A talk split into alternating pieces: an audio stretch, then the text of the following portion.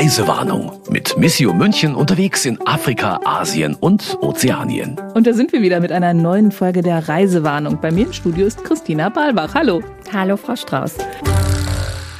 Mit Ihnen sind wir schon mal in ganz exotische Gebiete gereist. Letztes Jahr nämlich nach Hamburg. Jetzt wird's noch etwas näher. Die Reise, über die Sie heute berichten, hat Sie auf Ihren eigenen Dachboden geführt. Und das eine anderem. hängt auch mit dem anderen zusammen. Ja, genau, unter anderem. Genau, zuerst ging es in den hohen Norden und dann folgte Teil zwei. Den habe ich dann mehr oder weniger äh, vom Schreibtisch aus gemacht. Ähm, Aber auch über den Dachboden. Wir verraten noch nicht so viel. Okay. Also bei der Hamburg-Reise ging es ja um die Kolonialgeschichte und da sind wir ja ganz am Ende noch drauf gekommen, dass die eng verwoben ist mit der Missionsgeschichte. Und genau deshalb widmen wir uns im Mai diesem Thema mit ziemlich vielen spannenden Facetten. Einen ganz konkreten Anlass gibt's dafür, nämlich mehrere Jubiläen. Welche sind das? Das ist richtig. Wir haben mehrere Jubiläen jetzt zum Anlass genommen, da mal hinzuschauen. Aber der eigentliche Aufhänger, der hat sich da vor ein paar Monaten schon gegeben, als wir eben uns mit der Kolonialgeschichte befassen wollten. Da war uns schon völlig klar, dass wir auf den Teil zwei nicht verzichten wollen und können. Das ist die Missionsgeschichte sowieso nicht als Missio, als international agierendes ähm, katholisches Missionswerk. Die Forscher sind sich zwar einig, dass man die Kolonialgeschichte und die Missionsgeschichte eigentlich getrennt betrachten soll, trotzdem ist beides auf vielfältige Weise miteinander verwoben. Und zum anderen ähm, passt es dieses Jahr ganz gut, weil wir auf Jubiläen blicken. Wir befassen uns dieses Jahr bei Missio ganz intensiv mit einer Französin, das ist Pauline Jaricot. Der eine oder andere mag mit dem Namen vielleicht was anfangen können. Wahrscheinlich Bislang noch eher nicht, aber ich glaube, nach diesem Podcast wird das anders sein. Man kann auf vielfältige Weise ganz viel über diese Frau erfahren dieses Jahr äh, auf allen Kanälen bei Missio. Äh, Pauline Jaricot äh, ist, war eine ganz fleißige, tatkräftige Frau. Sie ist 1799 in Lyon geboren und sie gilt als Mutter der päpstlichen Missionswerke. Vor 200 Jahren hat sie diesen allgemeinen Verein zur Verbreitung des Glaubens auf den Weg gebracht und gegründet. Und daraus, dann 100 Jahre später, sind die päpstlichen Missionswerke entstanden. 100 Jahre dazwischen, okay, Respekt. Also sie war in den 100 Jahren ist schon ganz schön viel passiert und es ähm, ist sozusagen auch von der Graswurzel aus ähm, ins Leben gerufen wo worden und dann durchgestartet und deswegen haben wir einmal die 200 Jahre und einmal die 100 Jahre und Pauline Jaricot wird am 22. Mai diesen Jahres in Lyon selig gesprochen. Das ist dann auch nochmal so ein Höhepunkt, auf den Gar wir schauen so lange hin. Genau. Richtig. Trotzdem werden wir erst in der zweiten Folge über die Frau reden. Und jetzt erstmal mit den drei Stichworten anfangen. Da bin ich jetzt echt gespannt. Tja, also äh, wenn ich richtig informiert bin, Frau Strauß, dann haben Sie durchaus was übrig für Alliterationen. Ja, nein, nein ich behaupte, dass alle Missio-Redakteure was übrig haben für Alliterationen. Manchmal klappen die nicht ganz so gut. Darum möchte ich unserer Tradition treu bleiben und habe eine Alliteration mitgebracht. Und zwar ähm, würde ich sagen, wie wär's mit Medizinmann, Mission, Menschenliebe? Okay. Eine ganz saubere Alliteration. Kein Sch für ein J, wie wir es irgendwann mal hatten. Ja, super.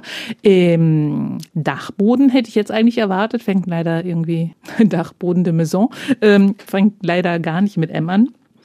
Also, Mission ist mir jetzt völlig klar und ich glaube, jedem nach dem, was wir vorher gesagt haben, Menschenliebe, ohne die geht's wahrscheinlich nicht. Medizinmann? Ja, der Medizinmann, der hängt tatsächlich mit dem Dachboden zusammen. Also die Geschichte ging eigentlich so los, als ich äh, vor ein paar Monaten, es war nicht vor ein paar Monaten, es war vor einem Jahr. Wir haben le irgendwann letztes Jahr war, Richtig. na Moment, es war doch im ersten Lockdown die Hamburg-Reise, oder? Das war im ersten Lockdown, richtig. Genau. Das war auch aufgrund dieser vielfältigen Reisebeschränkungen, warum wir uns als Redakteure von Mission nicht so auf den Weg machen konnten. Genau, und das war doch irgendwie auch ganz witzig, weil Deutschland menschenleer und so, ich erinnere mich. Und Darum ging es nach Hamburg damals, genau. Und da hatte äh, ich mir ja zusammen mit dem Fotografen Jörg Bütling ähm, die Kolonialgeschichte vorgenommen. Und da waren wir unter anderem auch am sogenannten Afrika-Kai oder auch am, am Kamerun-Kai in Hamburg unterwegs äh, und haben uns diese historischen Städten angeschaut. Und da ist mir auf einmal nochmal so meine eigene Familiengeschichte in den Kopf gekommen, die eigentlich sehr präsent ist bei mir. Hintergrund ist ein Großonkel von mir, war äh, um die Jahrhundertwende mit der Basler Mission, also einem evangelischen Missionswerk in Kamerun als Kaufmann. Und meine Großtante, die wie eine Oma für mich war, bei der ich auch ähm, meine Nachmittage verbracht habe, die ähm, auch quasi über den Hof gewohnt hat, so. Richtig, genau, mhm. im kleinen Haus nebenan. Also ich weiß das, weil ich die Reportage gelesen habe. Für alle, die sich jetzt wundern. Äh, dieses kleine Häuschen ist äh, wunderschön ausstaffiert gewesen mit allerhand äh, Mitbringseln aus Kamerun, mit Kunsthandwerk, mit ausgestopften Tieren. Es gab auch mal ein Leopardenfell, ich weiß gar nicht, wo das hingekommen ist. ähm, Häuptlingsstäben und so weiter, ähm, vielen Bildern. Und da gab es eben auch diesen Medizinmann, der war schon so, ist schon so, ja, so wie ich so ungefähr. Meter 60, Meter ja, 70. Haben sie gut geschätzt. Echt? und das im Sitzen, wow. Auf Tierhaut eben gemalt mit, mit schwarzer Farbe Aha. und diese Zeichnung habe ich äh, immer betrachtet und die ist dann auch mit mir nach dem Abitur ausgezogen und hat mich dann auch begleitet so große WG-Zimmer gab's.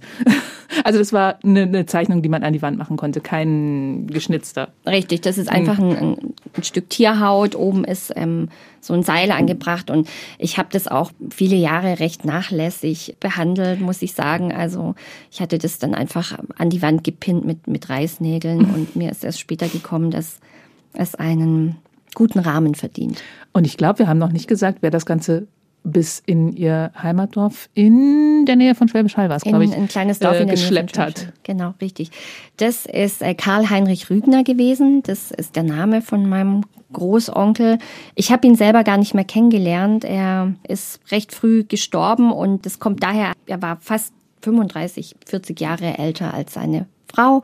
Aber diese Geschichten haben meine Kindheit ausgefüllt und alle Kinder sind immer gerne mhm. in das Häuschen gekommen. Haben das ist ja so was Schönes, Exotisches, ja Total. genau. Ich meine, Total. Das war Speere. eben. Und Hallo. Mir, richtig. Und mir ist eben in Hamburg auch aufgefallen, Natürlich habe ich mich auch schon früher mit diesen Themen befasst, aber es ist tatsächlich mir noch mal so in den Sinn gekommen, dass es diese zwei Seiten gibt und dass ich diese Exotik aus der Kindheit und wie ich das damals wahrgenommen habe, auch nie tiefergehend beleuchtet habe und das auch nie in einer Form bewertet habe. Das war genau. so was Abgeschlossenes, an das ich mich erinnere und das ich aber auch mit mir mitgeschleppt habe, aber das nie mehr so angegangen bin.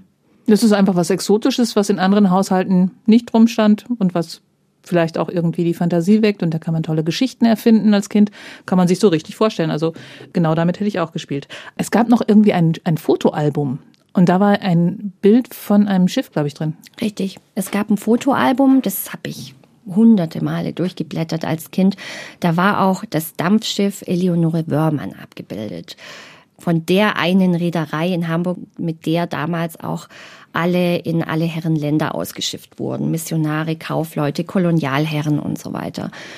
Und ähm, genau bei diesem Unternehmen haben wir ja dann auch in Hamburg recherchiert, waren dort im Treppenhaus. Dann habe ich das Bild dieses Schiffs wieder gesehen und habe äh, tatsächlich war da auch dieses Also von genau diesem Schiff hing, hing tatsächlich ein Bild in dem Treppenhaus. Genau. Das war das Afrikahaus? Das ist das Afrika-Haus. Das mit dem Elefanten so, davor. Richtig, das sogenannte Afrika-Haus in Hamburg, das ja auch nicht ganz unumstritten ist, über das ich auch in der Reportage berichtet habe. Genau, und im Podcast kann man es auch nochmal nachhören in der Folge. Richtig. Und ähm, dann ist mir so diese Verbindung gekommen, dass ich dachte, Mensch, ich muss eigentlich mir das selber nochmal anschauen. Ich weiß, dass er dort war.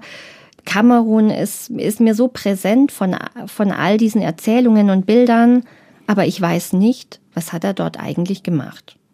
Und dann ist die also schon in Hamburg ist diese Frage entstanden, aber als sie dann zurück waren, ist dann quasi die äh, Journalistin tätig geworden, die die eigene Familiengeschichte aufgewühlt hat oder wie war das dann? Richtig, dann habe ich einfach auch nochmal meine Eltern angerufen, habe gefragt, was haben wir eigentlich noch und was ist bei meinem Onkel in Frankfurt und wo sind eigentlich die ganzen Sachen hingekommen? Und mein Papa ist ein ganz guter Archivar, würde ich sagen. ein Nichtswegwerfer, wenn ich das mal übersetze, oder? Und der hat dann natürlich sofort gewusst, wo alles liegt. Darunter sind auch ganz spannende Sachen. Das sind natürlich diese Fotos, habe ich mir dann nochmal angeschaut. Ähm, auch diese Häuptlingsstäbe, die Muschel habe ich wieder gefunden, eine große Muschel, die ich mir damals immer ans Ohr gehalten habe zum Beispiel und ähm, auch so ein Fläschchen mit Kinin, das man ja damals auch eingenommen hat, um sich gegen Malaria zu wappnen. Okay. Auch noch mit 100 Jahre alten Pillen. Und das war dann ganz spannend. Und dann ähm, war mir klar, Basler Mission, ich muss da mal anrufen. Mhm. Und? Dann haben die mir, die haben mir dann zurückgemeldet ziemlich schnell es war nicht mehr so viel rauszufinden, was genau er da gemacht hat, aber ich konnte mir das dann auch zusammenreimen von den Bildern her. Er waren Bilder in dem Fotoalbum vom Fahrradladen und er war ja auch Kaufmann und ich habe dann über die Basler Mission viel äh, erfahren zur, zur Missionshandelsgesellschaft sozusagen, die dort dann auch tätig war. Vielleicht muss man den Unterschied auch nochmal erklären zwischen katholischer und evangelischer Mission an der Stelle. Genau, und was die äh, Handelsleute in der Mission machen. Also er war kein Missionar. Im Prinzip kommt es daher, dass die katholische Mission, die konnte da viel freier äh, auch arbeiten. Über ihnen war ja sozusagen nur die Kirche, der Vatikan. Bei den evangelischen Missionsgesellschaften war das ein bisschen anders gestrickt. Es waren eher auch Vereine. Da ging ohne Spenden auch gar nichts, also ganz konkret. Und die mussten tatsächlich auch nach der Wirtschaftlichkeit schauen vor Ort. Und deswegen wurden da oft ähm, wie Unternehmen gegründet, Läden, Sparkassen aufgemacht. Ich habe erfahren, dass diese Missionshandelsgesellschaft zum Beispiel jetzt speziell für die Basler Mission in Kamerun, da wurde wurden ähm, kleine Getränkefabriken eröffnet, da wurde Limonade gebraut, da gab es Lebensmittelläden, um aber auch Missionare, Kolonialherren, alle, die dort unten eben Bedarf hatten, auszustatten mit Gütern des Alltags, auch mit Ware natürlich von zu Hause. Und ich habe im Zuge dessen auch erfahren, dass die im übertragenen Sinn dadurch auch die äh, kolonialen Truppen versorgt haben, mitversorgt haben natürlich. Dadurch ist mir auch klar geworden, das Thema mit der Verstrickung nochmal, das wir vorhin hatten, dass diese Missionshandelsgesellschaften, die ja eigentlich auf den, in diesem Fall auf die Basler Mission zurückzuführen war, dass die auch die Truppen der Kolonialherren ausgestattet haben, wenn die ihr Areal wieder erweitern wollten. Also wenn es sozusagen wieder dann Züge gab ins Hinterland, um Ethnien, Menschen von ihrem angestammten Land zu vertreiben und auch neue Regionen zu erschließen. Da mussten die ja auch einiges an Gepäck mitnehmen, Lebensmittel mitnehmen. Und ähm, dafür waren auch diese Läden da.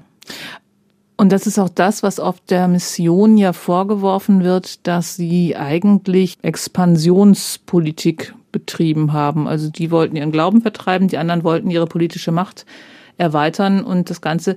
Ging das immer Hand in Hand oder war das nur über diese finanzielle Verknüpfung? Also man muss, man muss es auf jeden Fall differenziert betrachten. Ähm, die Absichten waren ja verschiedene. Bei den Kolonialherren, bei den Kolonialmächten ging es ums Territorium, um Wirtschaftlichkeit, beziehungsweise man muss es ja klar benennen, es ging um Ausbeutung, um Rohstoffe, um den Handel bei den Missionaren. Die Missionare kamen, um den Glauben zu verbreiten. Ähm, man kann es Einladung nennen. Man weiß aber natürlich auch viel mehr darüber und deswegen ähm, ist natürlich klar, es wurde was gebracht und es wurde auch was verordnet im Zuge dessen. Also ich bin aber in der Reportage äh, über eine schöne Formulierung von Ihnen gestolpert. Da schreiben Sie nämlich, mir wird klar, wie verwoben alles miteinander war damals in Kamerun, die Missionsbewegung, die Absichten der Koloniallisten, das Voranschreiten des westlichen Lebensstils. Wie war das denn jetzt verwoben?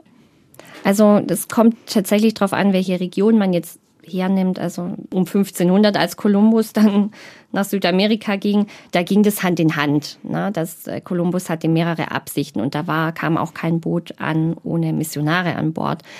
Für Afrika muss man das differenziert sicherlich anschauen. Da gab es die unterschiedlichen Absichten, aber natürlich jetzt speziell, wenn man Kamerun nimmt, wenn auch äh, das dann deutsches Kolonialgebiet war und dort Missionare aus Deutschland tätig waren, dann ähm, war, war der Alltag verwoben und dann gab es da auch äh, ein Miteinander, auch wenn natürlich die grundsätzlichen Absichten unterschiedlich waren. Und ähm, es ist mir schon auch klar geworden, nochmal, was wir ja auch alle wissen, dass der Missionsbegriff, das ist kein neutraler Begriff, das ist auch kein neutraler Begriff für eine Redakteurin von Missio oder Mitarbeiter des Internationalen Katholischen Missionswerks. Das muss man tatsächlich sagen. Dazu ist der Begriff Mission zu gefüllt hat zu viel zu erzählen und ähm, das ist ja auch das Schöne dran und das Spannende. Davon sind wir auch nie ausgegangen.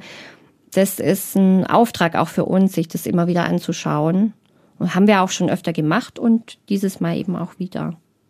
Also bei Missionen, wenn man so auf den Samstagabend-Partys im säkularen Bereich unterwegs ist, dann gehen da irgendwie alle Alarmlichter an und man wird wahrscheinlich als Missio-Redakteurin dann öfter mal mit so Vorwürfen konfrontiert. Ihr wolltet ja oder ihr habt ja das Brot nur gegen Glauben verteilt. Das ist, glaube ich, so dieser ganz alte Begriff, der noch in vielen Köpfen ist und Missio wenn ich das jetzt richtig verstanden habe, beschäftigt sich aber ständig intensiv damit, was Mission heute bedeutet. Das machen wir immer wieder, das machen wir auf allen Kanälen. Wir haben ja auch einen Bildungsauftrag. Wir sind ja jetzt nicht nur Weltkirche, Netz und Solidargemeinschaft. Wir haben einen Bildungsauftrag und dazu gehört natürlich auch für uns selber auch, dass wir uns mit unserer Genese befassen. Mhm. Und ähm, Missio ist ein päpstliches Missionswerk. Wir haben das in dem Namen. Wir haben das zum 175-jährigen Jubiläum vor ein paar Jahren auch schon mal gemacht und machen es jetzt auch gerne wieder. Das ist auch tatsächlich immer wieder neu, muss ich mhm. sagen. Es gibt immer wieder was Neues vorzuholen. Es ist nicht jedes Mal das Gleiche. Missionskritik und Missionshistorie ist nicht neu, aber sie unterliegt auch einem gewissen Prozess, einem Wandel. Jedes Mal kann man äh, auch dem Zeitgeist, wenn man so will. jedes Mal kann man sich da neue Facetten rausholen und die wieder anschauen. Das ist tatsächlich was, was wir gerne machen, mhm. auch auf ähm, unseren Kanälen. Wir machen dazu, haben jetzt auch ein Webdossier erstellt, schauen uns auch unsere Homepage immer wieder dazu an, wo das verankert ist und ähm, da gehen wir einfach mit. Das ist auch tatsächlich ein tolles Thema. Jetzt haben Sie bei sich auf dem Dachboden recherchiert, haben bei der Missionsgesellschaft recherchiert, und haben damit so eine Reise in die Vergangenheit ihrer Familie gemacht und stellen sich immer wieder, ich sag mal, die, die Sinnfrage ihrer Arbeit, also Mission heute, wie, wie sinnvoll ist denn das heute noch? Wie ist das, wenn Sie dann jetzt auf Reisen gehen? Haben Sie das immer so ein bisschen im Hinterkopf? Also das hat ja ganz viel mit Augenhöhe zu tun auch und Projektpartnern. Sie sprechen ja immer von Projektpartnern und nicht von Entwicklungshilfe. Das ist absolut so. Das hat man immer im Kopf. Wenn man unterwegs ist, ist es eher dieses Netzwerk der Kirche, das man so bewusst wahrnimmt, weil es ist schon toll und was Besonderes. Das gibt es tatsächlich auch nur in diesen Strukturen dieser Weltkirche, dass überall auf der Welt, egal wo wir hinfahren und wo es Bedarfe gibt, da sitzt auch jemand. Äh, da sitzt jemand von vor Ort, da sitzt jemand, der der Kirche zugetan ist, für die Kirche arbeitet, ein Ordensmann, eine Schwester, wer auch immer und arbeitet etwas, bringt etwas voran. Wir können überall Kontakte aufnehmen. Wir können Unterschlupf finden, wenn wir uns mal was genau anschauen wollen im Land. Ähm, man wird immer aufgenommen. Es kümmern sich alle und das Gleiche machen wir ja auch, wenn die Partner zu uns kommen.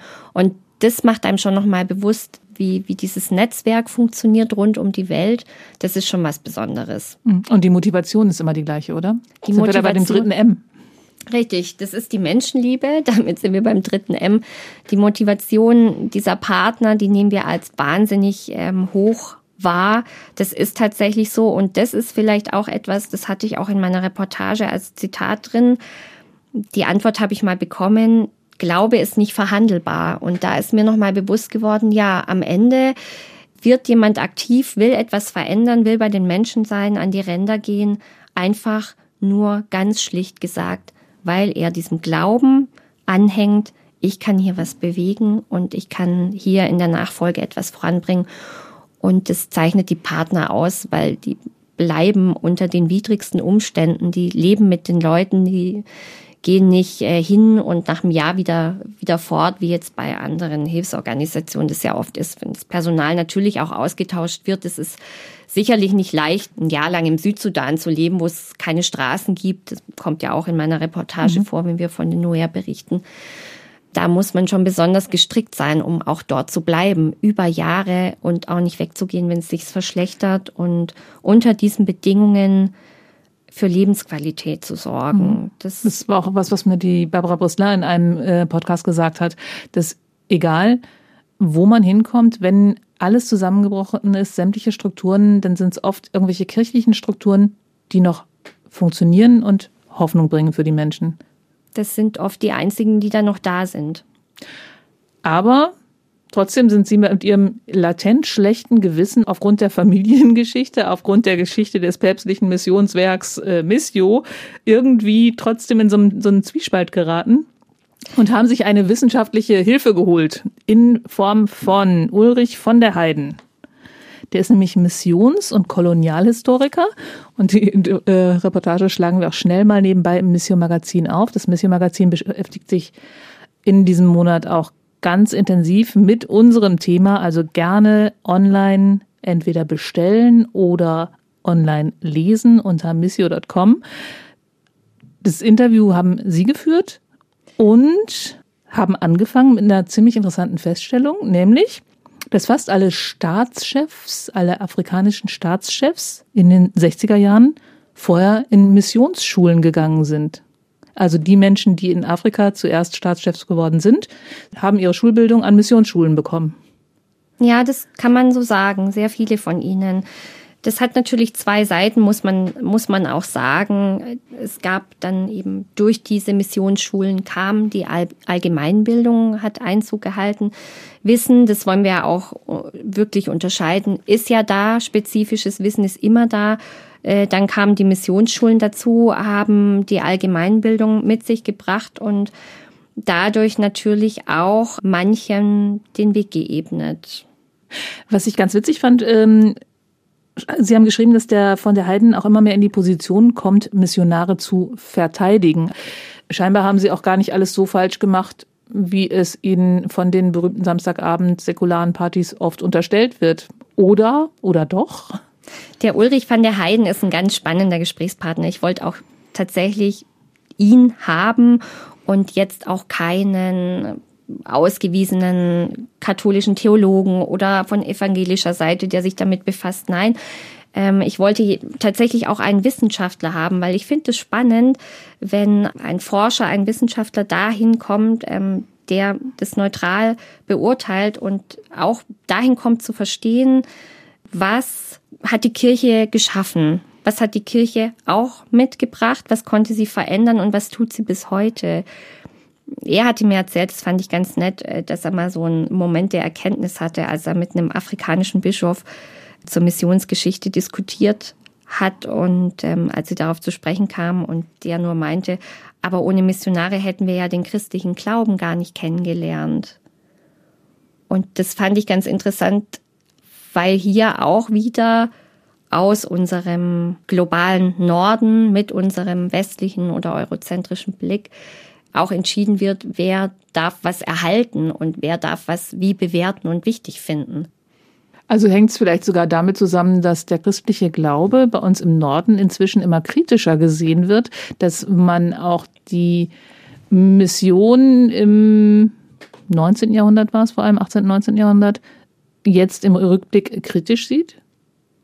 Man muss natürlich bei der Debatte schon im Blick behalten, dass man mit den Menschen, die damals betroffen waren und in deren Region dann auch Missionare kamen, mit denen können wir nicht mehr sprechen, die können wir nicht mehr fragen. Wir können mit den Nachfahren sprechen. Und die sind natürlich auch in spezieller Hinsicht sozialisiert. Das kann sein, dass da einfach ein anderer Blick drauf fällt auf, auf die ganze Missionsgeschichte. Ich habe das schon so erlebt. Ich habe zum Beispiel in meinen E-Mails ich habe ganz viele Partner angeschrieben. Ich habe mit vielen Partnern geteamst. Ich habe ähm, gemailt. Wir haben uns per Zoom getroffen, da wo es ging. Und ich habe auch immer die Frage gestellt, wie ist es mit der Missionsgeschichte und mit der Kritik daran? Und äh, interessanterweise habe ich immer mal wieder auch die Antwort bekommen, ich verstehe die Frage nicht. Dann auch von einer ganz tollen Partnerin aus Indien, die meinte so, ja, die diese Frage kann ich nicht beantworten. Ich weiß nicht genau, auf was Sie hinaus wollen. Und das ist auch das, was Ulrich van der Heiden meint. Ähm, wenn man jetzt zum Beispiel auf einer Missionsstation irgendwo im Landesinneren äh, wo ein paar Ordensschwestern sich um blinde und taube Kinder kümmern, die normalerweise durchs Raster fallen würden. Wenn man da jetzt hingeht und sagt, ja, was sagen Sie denn, wie, wie lautet denn Ihre Missionskritik, dann bleibt da ein Fragezeichen. Das mhm. ist dann nicht der Rahmen sozusagen für diese Debatten. Und man muss die andere Seite auf jeden Fall auch im Blick behalten und auch fragen, was braucht ihr, wie seht ihr das, wie geht ihr das an oder auch einfach nur betrachten, wie, wie die Lage sozusagen ist. Wir können nicht unsere Debatten mit unserem, von unserem eurozentrischen Standpunkt aus her einfach verlagern. Ich glaube, das funktioniert nicht. Sie haben eben gesagt, in Afrika war es halt auf jeden Fall anders als in Südamerika, weil rein zeitlich war, waren die Missionare zuerst da und dann kamen die Kolonialherren in Afrika. In Südamerika war es oder in Lateinamerika war es anders, das war zeitgleich. Wie war das dann jetzt in Afrika vor allem? Waren da die Missionare die Bösen, die Guten? Wie wertet der Van der Heiden das? Also er betont immer wieder, dass man sich den Einzelfall anschauen muss. Und das ist sicherlich auch richtig. Es gibt natürlich noch andere Punkte, die man mit einbeziehen muss. Auf welchen Territorien hat dann so eine Begegnung stattgefunden? Wenn man jetzt nochmal Kamerun hernehmen möchte, das ja dann auch deutsches Gebiet sozusagen war, das äh, dann äh, dem Kaiser unterstand ähm, oder jetzt in Südafrika wo es dann die Engländer waren oder, oder andere. Ach so, das heißt im Prinzip, weil in Kamerun war dann der Missionar auch Bürger des Landes der Kolonialherren, oder? Richtig. Und dann kann man natürlich ähm, eins und eins zusammenzählen, wie dann dort das Zusammenleben funktioniert hat und wie frei dann auch ein Missionar dort vielleicht agieren oder auch sprechen konnte und Kritik üben zum Beispiel. Wollte der das? Oder ist das auch Einzelfall? Also man weiß tatsächlich sehr viel über die Missionare vor Ort. Die haben wahnsinnig viel aufgeschrieben. Äh, das hat mir eben der Ulrich van der Heiden auch nochmal berichtet. Es gibt viel Literatur, deswegen kann man dazu viel auswerten. Es gab natürlich Missionare, die im Windschatten der Kolonialherren gereist sind, die die kolonialen Bemühungen unterstützt haben und dafür vom deutschen Kaiser belobigt wurden. Sowas gab es natürlich schon auch. Missionare zogen auch mit Kolonialisten in den Krieg. Man muss aber auch hier unterscheiden, oftmals wurden sie gerne mitgenommen äh, als Mittler zwischen den Kulturen, weil sie kannten ja das Land, sie kannten oft die indigenen Sprachen oder hatten ärztliche Ausbildung. Das waren dann oft die Jobs, die dann die Missionare hatten. Ähm, aber in der Mehrheit muss man tatsächlich sagen, gelten Missionare als Anwälte der Einheimischen. Von dem, was man weiß, was man lesen kann, haben sie sich an die Seite der Ethnien auch gestellt gegen die Kolonialherren, haben oft äh, sogar gekämpft, damit äh, gewisse Ethnien ihren Grund behalten konnten, auf ihren Territorien bleiben konnten und sich verteidigen konnten. Gibt es Quellen dazu? Liegt es auch daran, dass die Hilfswerke oder die Orden oder die Kirchen in den Ländern auch ein ganz gutes Standing haben, weil die Menschen dort wissen, die standen immer auf unserer Seite? Das ist sicherlich ein Punkt, der zutrifft. Wenn sonst auch keiner da war, waren es oft die Missionare, die dort waren, die dort geblieben sind, die sich an die Seite der Armen und Entrechteten gestellt haben. Und das ist etwas, das bis heute nachwirkt. Wie war das dann nach diesem Interview? Also da, da gab es ja Ihre Familiengeschichte, dann gibt es eben so dieses, ich bin Mission-Redakteurin und es gibt Missionskritik und das war vielleicht alles nicht so toll. Und dann hatten Sie dieses Interview mit dem von der Heiden. Ging es Ihnen da besser? Also ich liebe es ja, äh, mich mit solchen Themen zu befassen und mir einfach auch mal die, die ganze Sachlage anzuschauen. Ich mache das total gerne, den Forschungsstand mir anzuschauen und mal recht wertungsfrei an etwas ranzugehen. Das ist ja auch so ein urethnologischer Blick eigentlich. Und den mag ich ganz gerne, mir Dinge mal anzuschauen und auch die verschiedenen Standpunkte nachzuvollziehen. Eine große Debatte, über die wir ja auch im Rahmen der, der Hamburg-Reportage gesprochen haben, ist ja auch die Geschichte mit der Rückgabe der Kulturgüter. Da haben ja auch Missionskaufleute, Medizinmänner nach Schwäbisch Hall geschleppt. Richtig. ähm, wie ist das mit, mit den Rückgaben? Das fand ich ganz witzig, was der Van der Heiden äh, dazu gesagt hat. Ja, das ist ein total spannendes Thema. Das war ja, ist ja schon seit einigen Jahren groß in unseren Medien auch. Ähm, da hatten wir dann die Diskussion ums Humboldt-Forum mhm. und die, die ganze äh, Restitutionen, Rückgabethemen, äh, wo schnell auch die Debatten laut wurden und es hieß, jetzt muss alles zurück. Es muss pauschal zurück in dieses und jenes Land und dann müssen da Museen gebaut werden. Da gibt es auch ein schönes Beispiel. Im Senegal, in Dakar, gibt es ein überdimensionales Museum, finanziert äh, von chinesischer Seite, wie so oft in diesen Ländern. Und das steht aber hauptsächlich leer.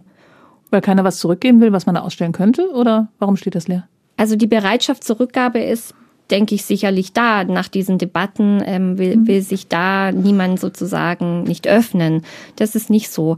Aber man muss natürlich, das ist auch wieder das, was ich vorhin meinte mit dem Blick, man muss die Empfänger auch anhören und schauen, welche Bedarfe wollt da sind. Wollt ihr das überhaupt? Wollt ihr das überhaupt? Was ähm, wollt ihr damit machen? Möchtet ihr ein Museum bauen oder möchtet ihr den Platz vielleicht anders nutzen?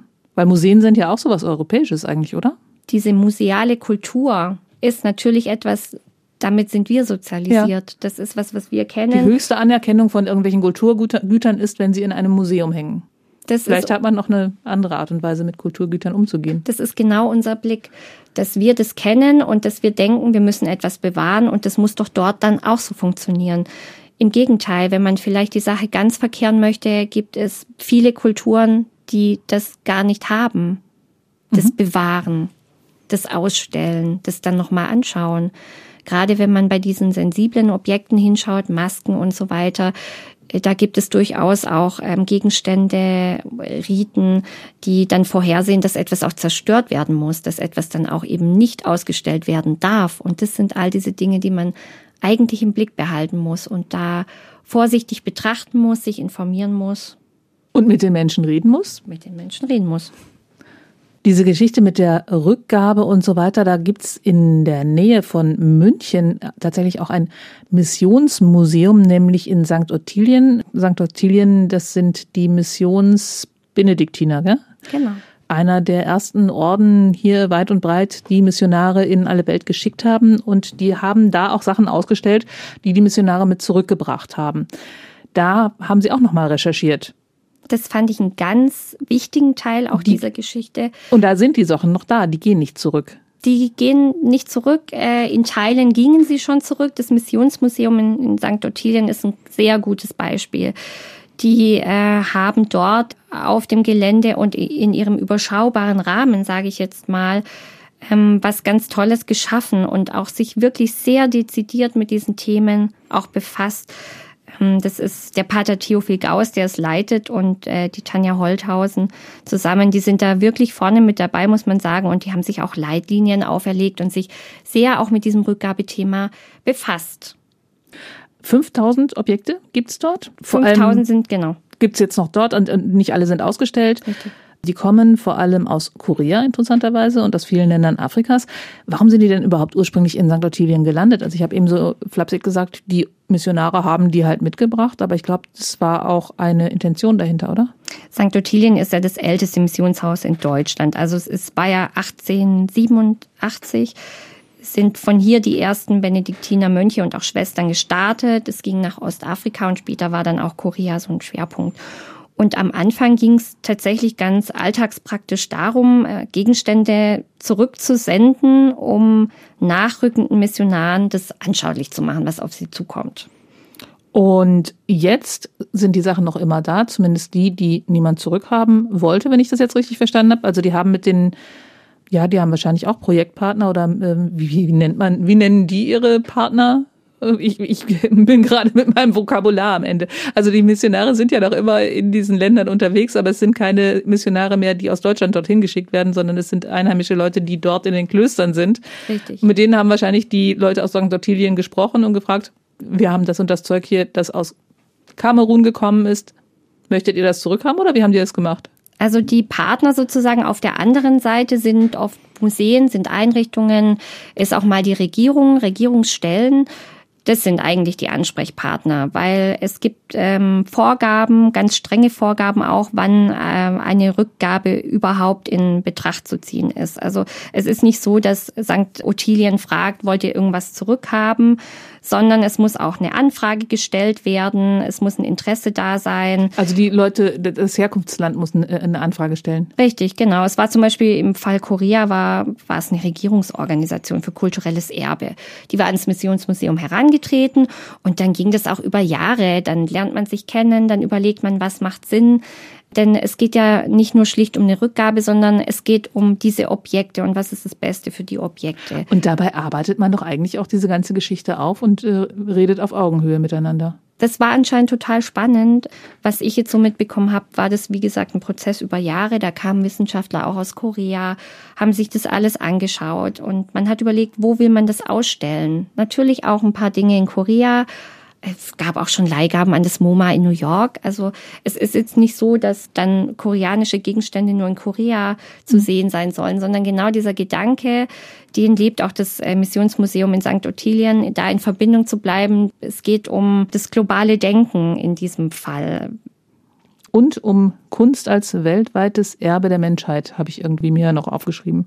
Und die darf in einer globalisierten Welt auch zirkulieren. Das ist total wichtig. Das finde ich einen witzigen Gedanken. Ja, ja, genau. Das ist total wichtig. Ich finde, das ist ein sehr interessanter Gedanke, hier gar nicht immer in diesen Ländergrenzen zu denken, sondern darüber hinaus und zu sagen, es ist Kunst, es ist ein weltweites Erbe der Menschheit. Wer auch immer das dann anschauen möchte und wer es ausstellen möchte, das darf zirkulieren, das darf wandern und äh, an verschiedenen Orten präsent sein und zu sehen sein. Aber im Prinzip ist es doch dann auch genau dieser Wandel, den diese Objekte durchgemacht haben. Sie wurden vor 200 Jahren als Ausdruck von primitiven Kulturen betrachtet. Guck mal, die machen das so und so. Hö, hö, hö.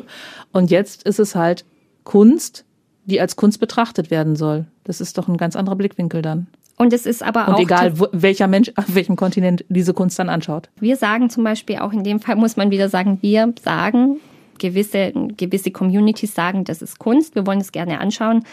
Aber auch nicht alle. Das ist im Missionsmuseum zum Beispiel auch total spannend, weil dort auch viel Alltagsgegenstände aus der afrikanischen Lebenswelt zu Beginn des 20. Jahrhunderts zu sehen sind.